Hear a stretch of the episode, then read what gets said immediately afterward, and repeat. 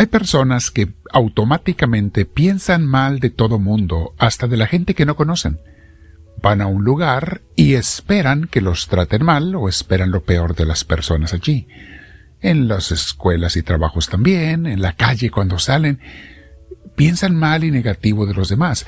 ¿Cómo nos afecta esto, mis hermanos? Vamos a meditar. ¿Qué es lo que Cristo nos enseña al respecto? ¿Qué nos enseña Dios? Te invito, mi hermana, mi hermano, a que te sientes en un lugar con tu espalda recta, tu cuello y hombros relajados, y vamos a respirar profundo, invitando al Espíritu Santo. Si puedes, cierra tus ojos y por unos segundos invita al Espíritu de Dios y respira profundo para que venga a ti. Con ese Espíritu de Dios, vamos a meditar el día de hoy, mis hermanos, sobre esta enseñanza que es algo para la vida, es una vivencia cristiana. ¿Cómo, cómo puedo o debo vivir como cristiano en el mundo que me rodea? El título de hoy le pusimos ¿Veo a los demás como competencia o como criaturas de Dios? Se dice que muchas personas cuando nos subimos al auto a conducir, a manejar, nos transformamos en monstruos. Y a lo mejor algo hay de eso, ¿eh? Muchos ven a los demás como competencia, como obstáculos, como estorbos, como enemigos. Cuando van conduciendo ven a todos los demás choferes así, como gente que les estorba, les cae gorda, les molesta, que son los causantes del tráfico, etcétera sin pensar que yo también lo soy, igual que ellos. De hecho, hay un chiste que dice, ¿te has fijado que todos los que conducen más recio, más acelerado que tú, son unos locos maniáticos? y que los que conducen más lentos que tú son unos ineptos que no debieran estar conduciendo? O sea, el único que va bien soy yo. Así queremos pensar, ¿verdad? Así quisiéramos pensar, todos están locos menos yo. No, mi hermana, mi hermano, todos tenemos nuestras situaciones, nuestras cosas y hay que aprender que no podemos así simplemente juzgar. De hecho, esa actitud negativa la gente la puede tener también en las escuelas, con los compañeros, en los trabajos, con los compañeros o con los jefes. Nos puede pasar lo mismo, mis hermanos, con los vecinos a veces. Verlos con recelo, como gente mala, que nos quiere dañar, etcétera. Algo que eh, afecta en esto, mis hermanos, es el aglomeramiento de las grandes ciudades en que vivimos muchos de nosotros. Eh, estamos en cierta competencia unos con otros. O los que viven en pueblos pequeños, a veces el chisme que se da allí, la maledicencia, también los hace ver a los demás como enemigos. Mis hermanos, no podemos vivir así, es una forma negativa de vivir. De hecho, no va con el Espíritu de Dios. Eso nos amarga la vida y dejamos de ser buenos cristianos cuando vemos a todos como enemigos, hasta a gente que no conocemos. A mí me da mucha risa, mis hermanos, a veces algunos hermanitos por allí que, que, que nos critican en los canales de redes sociales sin conocernos, como si nos conocieran, ¿verdad? Están atacando simplemente porque tienen ideologías diferentes.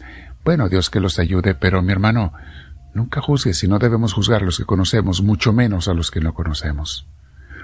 Debemos cambiar nuestro corazón y nuestra manera de pensar, mis hermanos, para que sea más de acuerdo a la manera de pensar de Jesús.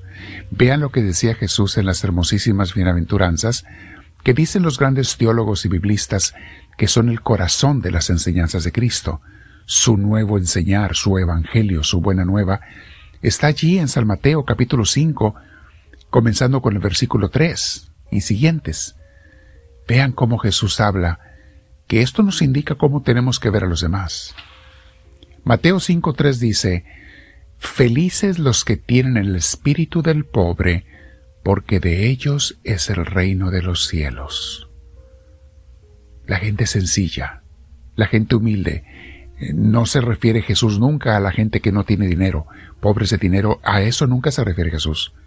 Jesús se refiere a los pobres de espíritu, eh, esos pero que son sencillos, y pobres de espíritu es la gente a quienes les pertenece el reino de los cielos, o sea, la vivencia con Dios.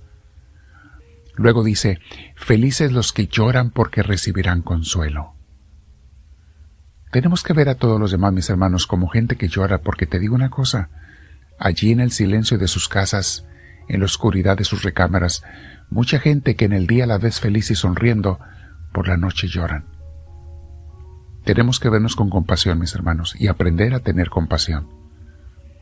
Versículo 5 dice, Felices los pacientes, porque recibirán la tierra en herencia. Pacientes. No pensar que el otro no merece mi paciencia. No sabemos si la merece o no, pero no importa. Soy yo el que tiene que tener paciencia. Ser de esa gente como, como a Cristo le gusta. Dice luego, felices los que tienen hambre y sed de santidad, que es lo mismo que justicia, mis hermanos. Hambre y sed de santidad, porque serán saciados. Qué hermosa esa gente. Felices los compasivos, aquí va, cómo tenemos que ser con los demás, no verlos como enemigos. Felices los compasivos, porque obtendrán misericordia. Cuando alguien te daña, te ofende, piensa una cosa, es más lo que se dañó él o, el daño que ya traía que lo que te hizo a ti. Dice después, felices los de corazón limpio, porque verán a Dios. Esto lo expliqué en las meditaciones cuando les expliqué todo el Evangelio de San Mateo. Les hablé de estos detalles, pero hoy recordamos algo. Felices los de corazón limpio, porque verán a Dios. Y una persona, mis hermanos, que tiene su mente sucia, su corazón sucio, sus intenciones sucias, no espere nunca sentir a Dios, ver a Dios, estar en la presencia de Dios, porque lo sucio y lo limpio no se mezclan. La luz y la oscuridad no se puede. Por eso la insistencia de tener un corazón limpio, una mente limpia constantemente, mis hermanos, para poder ver y sentir y tener a Dios. Versículo 9 dice, Felices los que trabajan por la paz, porque serán reconocidos como hijos de Dios. Trabajan por la paz. Hay gente que se dedica a meter paz entre los demás, mientras que hay otros que se dedican a meter discordias, a hablar mal de los demás a sus espaldas, a mencionar chismes, acusaciones. Es la gente del demonio que anda sembrando las discordias, la gente de Dios siembra la paz y busca la paz. La gente del demonio busca y crea guerras, hace guerras por ambiciones. La gente de Dios busca y promueve la paz. Versículo 10. Felices los que son perseguidos por causa del bien, porque de ellos es el reino de los cielos. Sí, mis hermanos, mucha gente te va a criticar cuando hagas el bien, te va a perseguir. Pero es tuyo el reino de los cielos. Felices ustedes cuando por causa mía los insulten, los persigan y le levanten toda clase de calumnias. Sí, mis hermanos, si sigues a Dios, eso te van a hacer. Criticarte, calumniarte, perseguirte, y uno debe de sonreírle a Dios y decirle, Señor, contigo y por ti lo que quieras. Y el versículo 12, alégrense y muéstrense contentos, porque será grande la recompensa que recibirán en el cielo pues bien saben que así persiguieron a los profetas que vinieron antes que ustedes. Palabra del Señor. Mi hermana, mi hermano, vamos a ser personas de más compasión, dejar de juzgar. A veces no entendemos por qué otros hacen mal, muchas veces no sabemos, pero hacer la lucha por dejar de juzgar. Ese es el camino de los santos, no los que son perfectos, sino los que están haciendo la lucha por serlo. Si hay alguien a quien criticas, si sales a la calle y ves con malos ojos a los demás, medítalo, piénsalo, reflexiónalo, haz pausa, encomiéndate a Dios y mándales una oración y una bendición a todos, especialmente a los que te caen gordos. Que Dios los bendiga en el trabajo, en la escuela, en donde sea. Comparte esa enseñanza con tus contactos, mis hermanos, y dile al Señor, háblame, Señor, que tu siervo te escucha.